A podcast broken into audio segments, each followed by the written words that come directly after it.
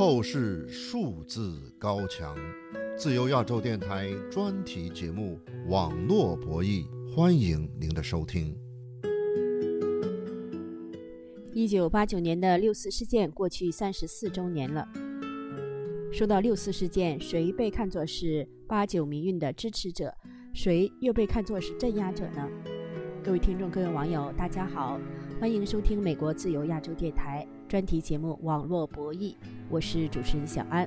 一九八九年的六月四号，以天安门广场为中心的民主运动被中国政府以武力平息，至少造成数百人死亡，这就是震惊中外的六四事件。像目前官方所做的这种抹去民族历史，是对中华民族的最大的不负责任。上一期的网络博弈节目里，我们为大家介绍了海外的网络博物馆“六四记忆人权博物馆”网站有关六四事件死亡人数的多种统计数字。一九八九年天安门民主运动中，学生和市民要求惩治关岛腐败，开放新闻自由。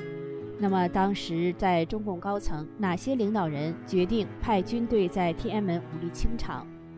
哪些领导人显示出同情、支持学生的迹象？今天的节目，我们请海外的六四记忆人权博物馆网站学术委员会委员、前八九学运领袖王超华女士，介绍六四记忆人权博物馆网站上面列出的六四事件镇压者和学生抗争支持者的名单。王超华女士，您好。呃呃，小安您好。呃，那么您是一九八九年天安门这个学生民主运动的当时被通缉的唯一的两位女性之一啊。那今年是六四三十四周年，您个人有什么感想呢？您觉得这个年年纪念六四啊，的意义在哪里呢？我觉得这是作为六四幸存者来说，是我们不可推卸的责任。那如果不纪念的话，我觉得就连我现在这个生存的意义都完全丧失了。从一个国家，从一个民族来说，我觉得也是说，呃，你要一个民族完全从这个集体记忆当中抹去这样重要的一段史实的话，其实是不可能的。所以，中共当局他们自己也都很害怕，每年到这个时期都要加紧审查各种各样的敏感信息、敏感的线索，这样反倒引起更多的人去看。到了去年年底的白纸运动的时候，你就可以看到年轻一代他们仍然会把他们现在的抗争和三十多年以前的抗争联系在一起。这也是我们在海外能够公开发声的人有责任。帮助大家发出这样的声音，延续这样的记忆。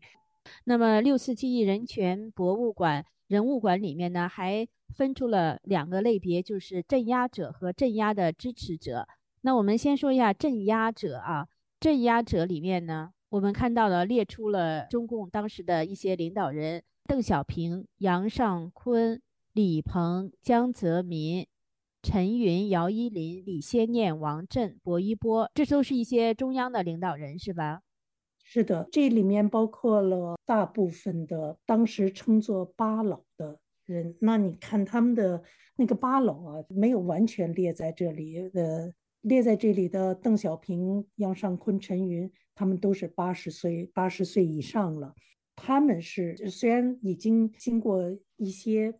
比较渐进性的政治改革，设立这个呃中央顾问委员会啊，把年老的中共高层领导劝退啊。可是呢，实际上他们还是掌控着最高权力。这些中共掌权人已经内部有比较一致的认识，维护中共的统治权利就是维护他们个人的利益，所以他们。不管在全争当中有多少不同意见，在这件事情上要镇压学生，包括民众，包括学生的这样的一个抗争呢，他们在这一点上就达成了一致。所以这些人都是属于镇压者。六四记忆人权博物馆说，邓小平当时八九学运的时候，他是中共元老之首，是中央军委主席，被认为当时是中国的最高领导人。呃，杨尚昆呢，他是中国国家主席和军委副主席。呃，那么在六四记忆人权博物馆里面呢，八九民运的镇压，呃，还列了陈希同，呃，是当时北京市市长，还有袁牧，袁牧当时是中国国务院新闻发言人，是的，还有刘华清是当时国防部长，还列了一些军队军队的这个名字，参加六次镇压的三十八军部分官兵名单。参加六次镇压的空降兵第十五军部分官兵名单，还有第二十七军、第六十三军、第四十军、第五十四军、第三十九军等等了这些军队的官兵的名录，是吧？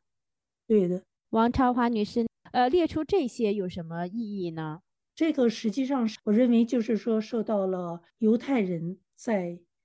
第二次世界大战之后的。一个坚持不舍追究任何一位有罪责、嗯嫌疑的人物的呃这种精神的呃启发，就是说任何一个人，你要是想要让我们的民族将来不再出现这样的事情，你必须要让每一个人都意识到，在有选择的时候，你应该坚守你自己的人道的，你坚守自己对于公益的信念。不能作为一个纯粹的机器零件，只听从上级来的指令。所以，任何一个士兵，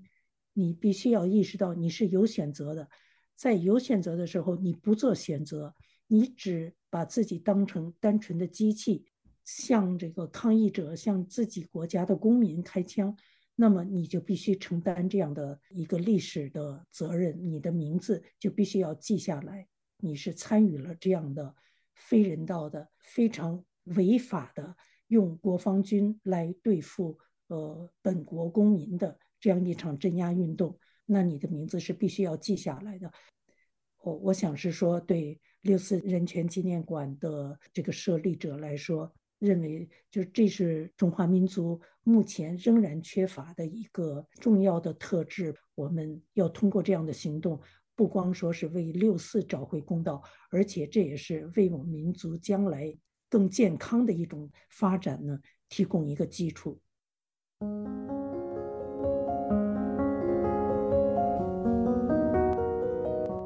各位听众，各位网友，您现在正在收听的是美国自由亚洲电台专题节目《网络博弈》。网络博弈节目关注中国网络自由，为大家介绍遭到中国封禁的网络内容。由香港支联会创办的网络纪念馆六四记忆人权博物馆，不仅收录了六四受难者的名单，也收录了抗争者、抗争支持者、六四镇压者和镇压支持者的名单。这个网站遭到中国政府的封禁，中国民众不能直接登录。接下来，请继续收听我们对六四记忆人权博物馆网站学术委员会委员、前八九学运领袖王超华的采访。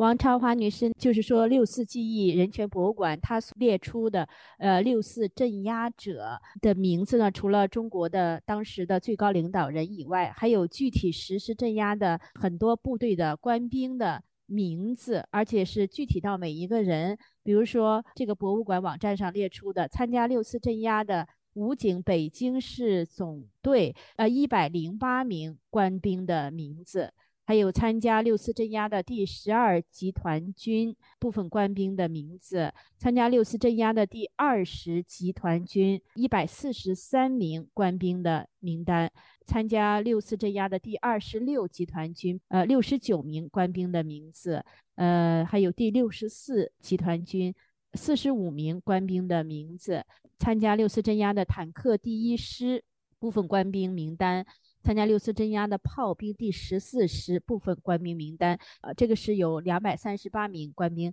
就是具体到这些名字都是香港支联会收集来的，是吧？我觉得其中学者吴仁华他做了非常细致的工作，我觉得是香港支联会呃也参考了他的作品，呃，这在参考资料那一栏里面都有列出。这个吴仁华做的是，他就是在网站还没有这么严密控制的时候，本世纪初的那几年，每天在网上追踪各种各样的论坛，然后发现了这样的军人论坛，包括是说退伍军人的论坛，潜水在那边追踪一个一个的，这尤其是他们的对话当中有涉及这样内容的时候，他就盯在那儿，然后这样呃一个一个找出很多很多非常宝贵的细节。都是以前没有别人做到的，在这上面，吴仁华做出的贡献，我以为是最大的。王超华女士，呃，六四记忆人权博物馆，呃中展现的这些人物呢，人物馆呢，除了呃亡没者、受难者、抗争者，还有抗争的支持者，在这一个栏目里呢，呃，我看到六四记忆人权博物馆列出的人物呢。包括了中共呃高层的前中国的领导人，比如说赵紫阳、乔石、胡启立，他们的这个当时的立场吧是怎么样情况？为什么把他们列进来呢？我觉得赵紫阳的最重要的就是说，他在得知自己已经失去。对局势的发言权，得知说戒严令的发布已经，嗯，是最后的决定之后，他到这个广场上看望学生，爵士学生。当时爵士还没有结束，他说：“同学们，我们来的太晚了。”这个之后呢，他一直坚持反对镇压，为此，一九八九年之后一直遭到软禁，直到他去世，二零零五年的时候去世。就是再没有机会出现在公众范围内，而且他的行动都始终是不自由的，呃，所以他应该也属于是一种受难者吧。当然，就是说他牺牲了自己的政治生命，他当时在一个政治高位上，用自己的一种政治前途作为代价来坚持了道义立场，所以我觉得把他列在抗争支持者里面是完全应该的。呃，那么就是六四记忆人权博物馆还把这个乔石，呃，列为八九民运抗争的支持者。他当时是一九八九年，他是中央政治局委员。王超华女士，呃，为什么会把他列为抗争的支持者呢？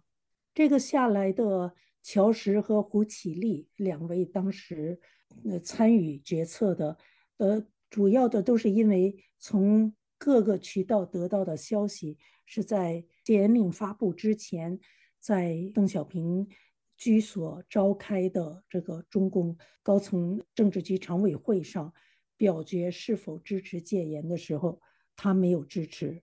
他没有明确表态。呃呃，而胡启立呢是支持赵紫阳的这个立场，不支持戒严令的，呃，不支持动用军队的。所以在这两点上，就是，呃，实际上是，呃，这两位是因为这一次的投票，把他们列入支持抗争栏目里面的。胡启立曾经担任中央书记处书记，一九八九年的时候，他是中央政治局委员，他也是属于中共高层的呃决策人之一了，是吧？是的，他参与了这个呃非常重要的呃决定。天安门抗争最后走向最后结局的这个决策过程。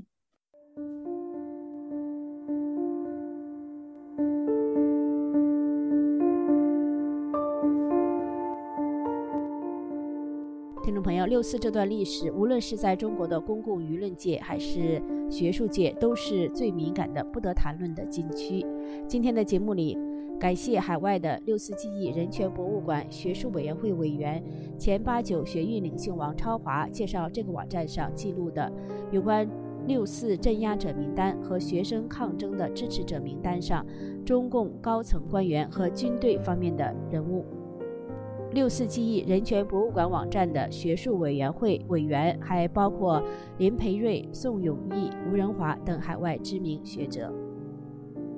自由亚洲电台的网址是 www 点 rfa 点 org。我们的节目通过短波广播、网络平台和社媒平台，面向中国受众传播。如果您喜欢我们的节目，请在网上、社媒上转发我们的节目链接。我的推特和脸书账号都是小安，欢迎您在网上关注我们。感谢各位的收听，下次节目再会。